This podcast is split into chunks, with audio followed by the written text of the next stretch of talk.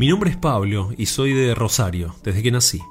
Esto que voy a contarte pasó en el año 2016, cuando, visitando a mi hermano, viví un momento único. Hasta el día de hoy me genera miedo y te digo la verdad, no lo hubiese creído si no lo vivía en carne propia, ya que jamás me pasó nada y nunca, al menos hasta ese día, creía en algo paranormal.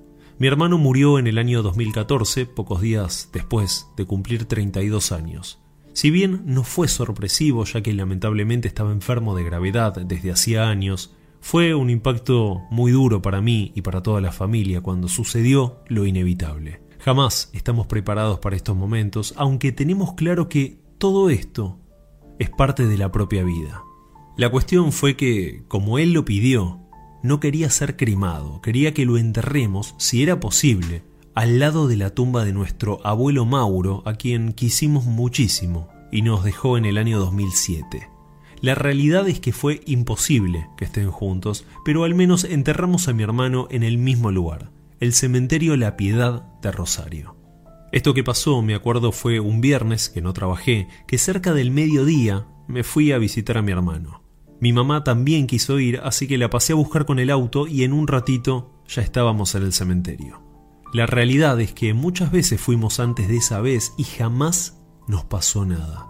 De hecho, los cementerios más que miedo me generan paz. Será porque siempre hay silencio y nadie molesta a nadie. Pero esa vez fue un tanto diferente, te lo aseguro.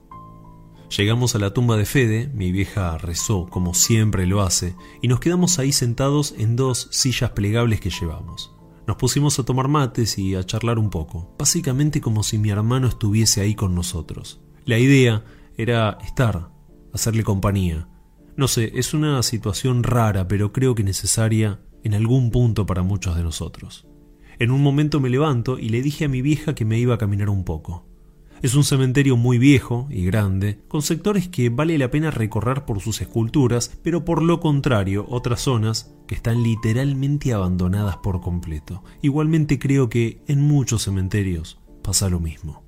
Fue así que comencé a caminar y recorriendo un sector de bóvedas bastante viejas, una me llamó la atención, no solo por lo antigua que era, sino porque estaba la puerta entreabierta y se veía parte del interior. Me acerqué y podía ver al menos dos cajones en la parte derecha. Me asomé un poco más hasta casi estar pegado a la puerta, la intenté empujar pero estaba al parecer trabada o frenada. No quise hacer fuerza por las dudas, pero me tenté demasiado en asomarme para ver adentro. Se veía el reflejo de una luz que seguramente era de algún vitró en la parte de arriba o atrás. Me agarré de la puerta y metí la cabeza mirando hacia el otro costado, o sea, el lado izquierdo. No puedo explicarte lo mal que lo pasé en ese momento. Al meter la cabeza sentí algo horrible. Fue una sensación que prácticamente me chupó o me empujó, no sabría cómo explicarlo, hacia adentro de la bóveda. Como estaba la puerta trabada y no había suficiente espacio, no ingresó más que mi cabeza, pero quedé apretado por un momento en ese lugar. Y combinado con esta sensación fue que adentro había algo. Jamás pude ver si había o no un vitró, si había más cajones u otra cosa. Al meter la cabeza y sentirme empujado, frente a mí se me puso una especie de bruma negra que literalmente me tapó la visión para lo que sería el lado izquierdo y fondo de la bóveda. El miedo que tenía, te juro, no lo sentí jamás en mi vida y con nada. Hice fuerza y salí caminando rápido para atrás por unos metros sin perder de vista la bóveda que, de por sí, no se veía nada extraño. Me di vuelta y caminando rápido empecé a ir a buscar a mi vieja para irnos. Habré caminado unos 50 metros, calculo, y se me ocurrió volver para sacar una foto para ver si salía algo, pero no pude. Cuando empecé a caminar, te juro que la sensación que sentía era espantosa. Algo me decía que me vaya de ahí. Así que le hice caso a mi instinto y volví a la tumba de Fede. Quiero dejar claro que ese momento, toda esta secuencia, fue solo unos pocos segundos, nada más, pero realmente me aterró como si hubiesen sido horas.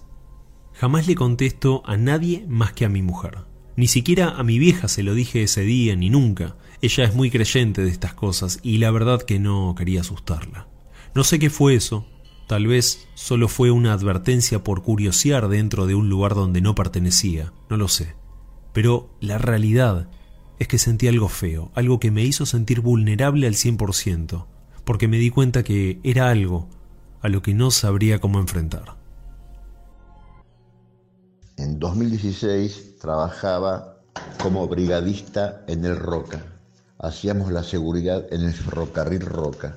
Y cae un compañero, más bien es transferido un compañero llamado Carlos Martínez, que trabajó en el cementerio de la Chacarita para la empresa Murata. Actualmente la empresa Murata hace la seguridad, cubre la seguridad en el cementerio de la Chacarita. Pasan los meses y cae otro compañero llamado Horacio Díaz, que también venía transferido del cementerio de la Chacarita. Tanto Juan como Horacio trabajaban en el turno de la noche, de 19 a 07 horas, y ambos me contaron la historia cada uno por separado, y después les pedí que me contaran la historia juntos y se corroboró la exactitud del relato y los hechos.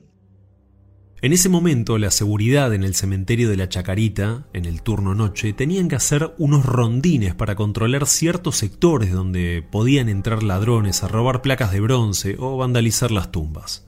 Ellos me habían contado que no en todo el perímetro, pero sí hay ciertas zonas donde se puede ingresar fácilmente. Normalmente estas recorridas los vigiladores las hacían en parejas y había uno de ellos que tenía una costumbre bastante particular y que a nadie le gustaba.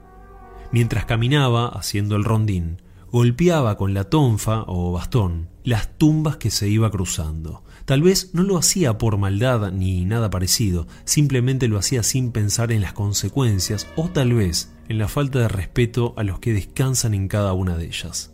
La cuestión era que sus compañeros, mucho más aún los más antiguos, le advertían que no haga eso, que no falte el respeto a los muertos y que no tenía ninguna necesidad de hacer esto. Pero al parecer lo incentivaba aún más a seguir desafiando las recomendaciones de sus compañeros. No un compañero, sino varios compañeros le dijeron, mira, no los molestes, no golpees con la tonfa las bóvedas, no golpees los nichos. No sé el nombre de este vigilador, lamentablemente escapó a mí el nombre, o no lo recuerdo. Y el tipo no hacía caso. En cada rondín que él hacía, llevaba la tonfa y golpeaba. Iba caminando y golpeaba la puerta de las bóvedas y los nichos. Y los compañeros le seguían diciendo, mira, no los molestes, ellos están descansando. El tipo no hacía caso no hacía caso.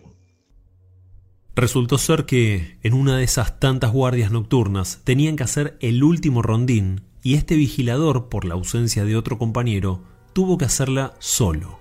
De más está decir que no le importaba en absoluto, ya que subestimaba por completo todo lo referido a lo paranormal.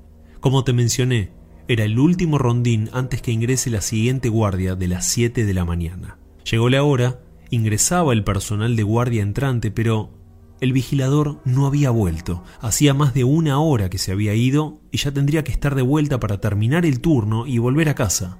Esperaron un poco más y como no había miras de esta persona, salieron algunos de sus compañeros a buscarlo repitiendo exactamente el mismo recorrido que él tendría que haber hecho. Nunca imaginaron lo que iban a encontrar o más bien cómo lo iban a hacer. Entonces, tanto Horacio como Carlos me contaron lo siguiente, mira Javier, este compañero, el que andaba con la tonfa golpeando las puertas de las bóvedas y los nichos, no regresaba y ya la guardia de día estaba tomando su, su lugar de trabajo y el tipo no aparecía. Entonces decidimos ir a buscarlo. Hicimos el rondín que el tipo hacía y lo encontramos acuclillado tapado con la campera y a los gritos, por favor, no me molesten, no me molesten, por favor, déjenme en paz. El tipo estaba aterrorizado, estaba en un estado, estaba sacado el tipo, descontrolado, y no, no quería levantarse aparte. Ya era de día, imagínate, esto fue en invierno. Los compañeros se miraron entre sí y uno de ellos, comprendiendo tal vez lo que había pasado, le repitió. Te dijimos muchas veces que no tenías que molestarlos, pero no hiciste caso. El tema fue que este vigilador terminó su turno y su puesto también. ¿Cómo termina la historia? Este vigitador termina con carpeta psiquiátrica. Te digo algo más. Otro compañero de apellido Gigena me mostró fotos, las vi las fotos de un nicho en el cementerio de la Chacarita. Esa foto era así. Había un nicho que estaba vacío. Él sacó cuatro fotos. En la cuarta foto se ve que del nicho vacío emerge una luz blanca. La foto la tomó como a las a la una de la mañana. Y así podría contarte casos que me han llegado a mí, por supuesto.